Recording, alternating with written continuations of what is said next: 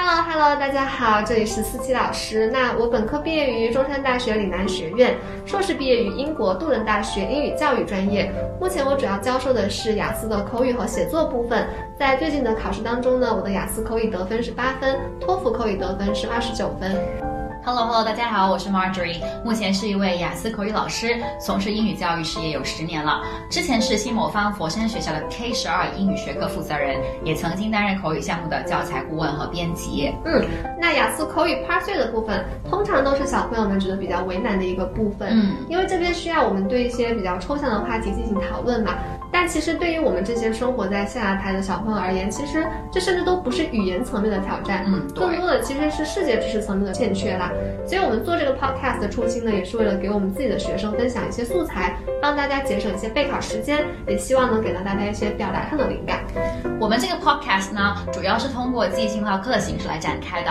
所有的内容我们其实都没有提前打草稿，纯粹就是聊天的形式，也会有很多磕磕巴巴的时候，当然也会有一些语法和表达不准确的地方啦。对，但其实也正是因为我们在交流的时候，更在意的是内容层面的交流，而不是语言表达是否准确。在这个过程当中，其实我们确实也从彼此身上获得了很多的新的 ideas 和一些新的视角吧。对，所以我们其实也希望通过这种形式来告诉大家，其实，在真实的交流场景当中，出现磕巴、出现停顿都是很正常的。嗯，因为就算是讲中文的时候，我们也会犯错，也会跑题，也会有让对方不理解的时候啦。但是学习语言的第一步就是不要怕犯错嘛，只要能先 get your message across，也就是达意，其实就很棒了。没错。好啦，那接下来正是我们的正片内容啦。如果大家在语言学习上有其他的问题，或者对于我们的播客有好的建议，都可以给我们留言哦。好的，等着大家哦。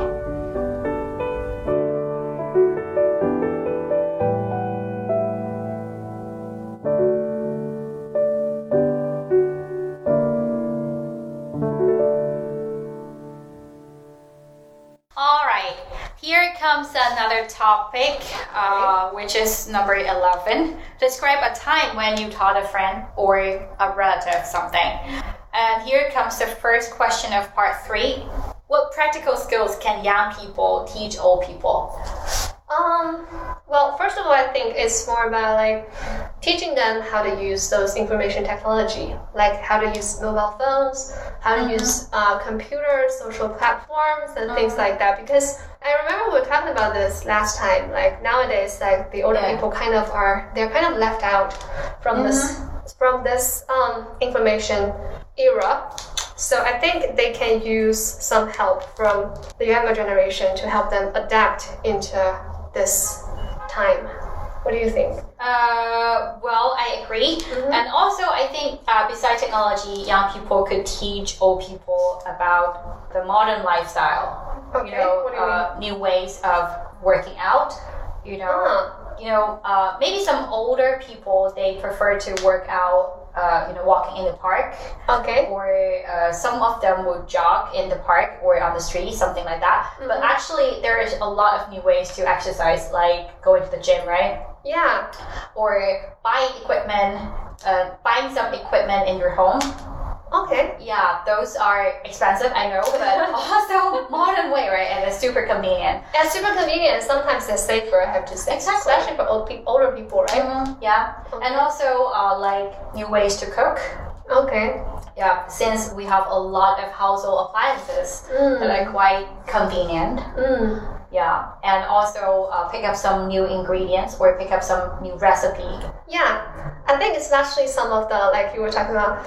Maybe they can also try out some new activities that they've Yeah, never right. tried before. For example, I mean, not not just about the older generation. Just take myself as, as an example. When I was a kid, I didn't know how to play tennis. I didn't know much about this sport. But now that we have, yeah, but now that we get more chances, we got more I don't know opportunities to experience experience these new things. I think Yeah. it's actually worth trying. So maybe uh, as the younger generation, we can help out the older generation to do to try that, right? Mhm, Yeah, yeah, encourage them to do. Yeah, new forms of fun. Why not give it a go? exactly. Um, well, speaking of teaching, Okay. Uh, how can young people teach old people skills? Like teaching they, you know, they, they fam- get familiar with Ah. a new smartphone, stuff like that. Okay. I have to. First of all, I have to say I think older people are quite stubborn. I yeah. yeah. So first of all, I, I think you have to help them realize why are these things so important Mm-hmm. nowadays. For example, take my parents as an example. All right. Um, when I was in high school, they were actually quite reluctant about learning how to shop, uh, like go shopping online Mm-hmm. using Taobao and that stuff. Mm-hmm. Um, but gradually, when I left home um, to university, they realized that actually they need to do those things by themselves because when I was around them, they were just relying on me to do all that for them. Of course. Yeah, so first of all, they need to realize that this is actually uh, much more convenient, much more, it's pretty important for themselves. Exactly. And then, how to teach them? Maybe you have to show them step by step, I, I have to say. Mm-hmm. Ah, it's exhausting, but. It is. Yeah. Yeah, but it's worth but it's worth the pain because when they pick up when they pick up the skill, they can actually use when they can do that by themselves. Their life will also be much better than Yeah, it was yeah. before, right? Yeah. Uh, and also, it requires a lot of effort and patience. Patience, yes, Exactly. Because I remember also, uh, I'm going to take my parent, take my mother as an example. Mhm. Uh, she's really not really open to new stuff, especially for those um, technologies, I would Yeah, say. like high tech stuff, right? Exactly. And um, there was a time like last month, I remember. Mm-hmm. Last month, I bought a, a new. I don't know how to say that, but it's a it's a equipment to test the, the blood sugar. Okay. Yeah, my mom has diabetes, so she needs she, she needs that. It would be so convenient for her to Mm, do to the monitor. test. Yeah, exactly. And uh, she doesn't know how to use it. It's quite complicated. It's Mm. more complicated than the previous one. Okay. So I I taught her once when it was uh, arrived was everything okay? uh, wh- I thought so, but Mm-hmm. um, like, oh, it's finished. All right. Okay. And and a week later, Okay. a week later, she forgot it. Yeah. What? Exactly. She forgot how to use it. So uh, when I got back home, I taught her again. But that time, I was smarter because I I filmed it. Yeah, Ah. I, f- I filmed it. I just put my phone right in front of me and I filmed every, Every step. step. Exactly. And then I even show the pen and the test and the paper and everything. So like, uh, uh, first you need to do this, and second you need to do that. You know, stuff like that. Hmm. And after that time, she got it Okay.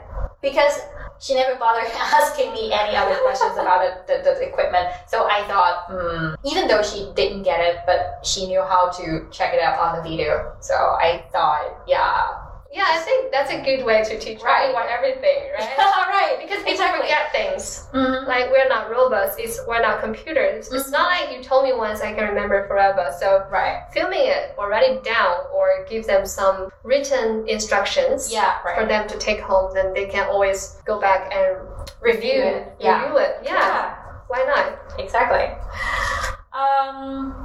Well, speaking of older generation, because Okay. we talked about older generation a lot, right? Mm. Um, well, here's the problem, quite serious, the aging problem. yeah And uh, we talked about children, kindergarten, and stuff like that previously. But Yes. actually, uh, do you aware? Uh, are you aware of that? Uh, the fact that um, less and less kindergarten is opening right now because a lot of them were cut. Yeah, were shut down. I Or would like say. they, they can't recruit enough students Ex- yeah, because of that. okay yeah Mm-hmm. so aging problem Yeah, aging problem.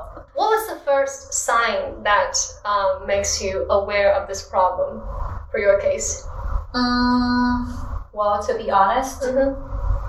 I wasn't aware of that until my friend brought it up to me. ah You know, my friend has a child Okay. Uh, she's as old as Mia, my cat. Oh. okay. Okay. As old as your child. yeah, my child, my cat, and that Okay. okay. Um, uh, it's the time for her ch- child, her son, to go to kindergarten. Mm-hmm. And um, well, last year she told me it was like 900 children competed for 100 seats in a kindergarten. Nine hundred. So nine to one. Yeah, 91. But Wow. this year, 200 competed to 100 seats in the kindergarten. Ah, A lot less. that's a huge change. Yeah, right, exactly. And some of the uh, private kindergarten, Mm. um, they didn't recruit enough students, so uh, like cut down four classes, I would say. Okay. That was a huge loss for the kindergarten and also the teachers, right? Yeah, they have to lay off some of the Ex- staff. Exactly. Okay. So for me, actually, um, I first realized this question, this problem, um, when my parents told me that the government has raised the retirement age. Right. Right. So That too. yeah. Uh, so because my parents are, were affected. Mm-hmm. Um, in the past, I don't remember the exact age, but I think it's 15 or like something, 55? yeah. For I, I mean, for females, Mhm. it's like fifty something. Yeah, 50. We're In the past, Yeah, right? right. in So- the past. But now it's 55 for females, if I remember right. All right. Yeah, so my parents So were five affected. years ahead. Yeah, five years. They have to work five years longer. My dad was Wow. complaining about that because he Of was. yeah, he was. He was so excited about it. I don't think we got to retire at all. in Yeah, our yeah. future. Yeah, because Yeah. he was pl- he was making all those plans about his retirement life. Like he's planning to buy a house in a mountain or something like that, in a small village, something like that. Yeah, so he told me sounds very that. beautiful. Yeah, yeah. So, but that's the first time when I realized that uh, aging has become a problem in Mhm. our society. Yeah. I think uh, it, it seems like the government wants these older generation to work for a long time because maybe they cannot They, they pay don't have the enough pension. laborers or something. Yeah, they don't have. Hmm, maybe they don't have enough labor. That's the problem, and maybe it's hard for them to pay the state pension. Yeah. The yeah, state right. pension. Exactly. Yeah, so that's when I think um, the Asian society has become a problem here in China because in the past I heard a lot about how this is a problem in Japan, Yeah. right? And Japan is actually doing pretty well nowadays in that Mhm, problem, but uh, for China, I think we have just entered this era, so we have Ah, to think about this problem. Yeah, right. Long way to go, actually. Yeah. A lot of people need to uh, adjust the, the attitude first, I would say. Yeah, I think for okay, so for our students, for the younger generation, I think we might need to help them a little bit out, a little bit here. So why why would aging problem aging be a problem? Uh huh. I'm gonna Yeah, stop the video. okay. So so here, let's help them out a little bit. Like why is this a problem? Mm hmm. Like people are getting old. We don't Yeah. have enough newborn kids. Yeah, right. Um, Okay, so why do you think this can be a problem for our society? So, what's the question again? Okay, so why is aging a problem for our Um, society? Well, uh, like what you said, uh, the government doesn't have probably doesn't have enough money to cover all the state pension, Mm, and uh, well, you know, when people getting older, uh, here comes with a lot of health problems. yes. So they need to pay with it, and you know, the uh, we have we everyone buys insurance Mhm. when we were young or when everyone is younger. Mhm. So uh, if a lot of people, you know, retire at the same time, but no one actually paying the, The mon- taxes. exactly, then well, who covers the gap? Yes, that's the gap that I Mhm. think the, that we worry about the most. Yeah, right. And um, yeah, and maybe, and another problem is that when there are so many older people there for us to I don't know to raise, to support, to Yeah. feed, to feed, Yeah, but we don't have enough um, young labor no. in the market yeah. to to keep the society running. Mm-hmm. So that can be a huge problem. Like pe- a lot of people are weak, becoming weak. Mm-hmm. They end up in the nursery houses. but um, there's not enough people in the job market. Mhm. So that can be a huge problem, actually. Yeah, so um, And also, you know, uh, since the birth rate is Mm. is lower, right? It's Yeah. getting lower these days, and uh, uh, like what we mentioned, the kindergarten was shut down because they don't have enough recruitments. Uh, so I think it's also comes with a lot of problems, mm, like the educational things, you know, the teachers okay. and Like teachers are losing their jobs, right? right, So it also becomes an employment problem to yeah. some extent. Like, uh, In the future, the, the job market. okay, so I think this question is especially interesting in this situ- in, in the context of China because in the past, uh, when I was born, Mm-hmm. um, the government is actually advocating that one-child policy. Exactly. So that's when they are worrying that we are having too Too many much- children Yeah, yeah, yeah, yeah. born, being born at the same time. Yes. But uh, now there seems to be a dramatic change. Yeah, Like the government is trying to encourage people to. To give birth to babies. Yeah, Yeah. Like three at least. yeah, we've got three child policy, right? Yeah, or two. Yeah, three From children. one from one child policy to two chil- two children policy, and now we have three children policy. Yeah, right. So that's actually quite an interesting change. Yeah, it is. And you know what's really interesting right now is that uh, some of the provinces actually carrying out a policy to encourage to encourage younger adults to give birth to babies before they before they got married. Wow. Yeah, like Sichuan, right? Okay, so in, okay, so in the past you have to get you have to get married so that you Yeah. have the The, I the don't know. certificate or yeah the permission certi- or something yeah like a that. permission or something to Uh-huh. give birth to a child. Yeah, exactly. But now it's like you don't have to get married. No, Still, you can have your own baby. exactly. Wow, they're really trying everything. Yeah, it is trying really hard to, to encourage younger adults to give birth to babies to Mm. children. Mm. And also here comes another problem actually because you have no idea uh, what the children's father is in the future, right? Because they don't get married. Okay. Right. you know, do you know where I'm going right now? It's like when they date in the future, they may. I know the chances are really, really small here, but it happens, I guess. Mm-hmm. You know, they may date another guy or a girl, At the same time, no, who shares the same father, but you don't know, wow. right? Because you have no idea who the father is. You don't, Ah. since you don't have a father in your family. Of course, you have a, a father biologically, biologically, right? But you don't You know. don't know. Yeah, right. yeah, that's interesting. Yeah, right. That can be a problem. Yeah, but yeah. exactly. Okay, I've never thought about it. That way. so culture shock. Yeah. Processing. Yeah. Okay. Okay, so let's come back to the. Um, so here we were talking about our relationship with the older generation, like Yeah. with our grandparents. Okay. Yes, yes. So here's another topic. Well, actually, I was thinking about this because now I live here in Guangdong. I think this is pretty different, different from what I experienced uh, Uh-huh. when, in my childhood. I, I feel like um, family and uh, family relationship plays a really important part in Cantonese culture. Like, I feel like many of you guys are really Uh-huh. Mhm. close to your grandparents. Do you think that's the case? Probably yes. Because I, I, you know, uh, my grandparents, uh, they passed away really early, Mm. right before I was born, or Oh, uh, or a few years after I was born, so I, I didn't have a really close relationship with my grandparents. But I do think um, it's true.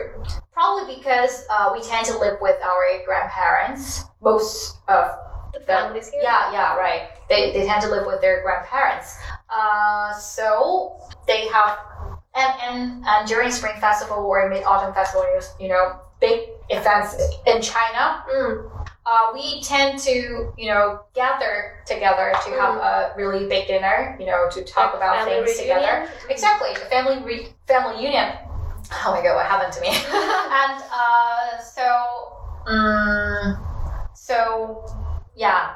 oh my god, I just got blanked.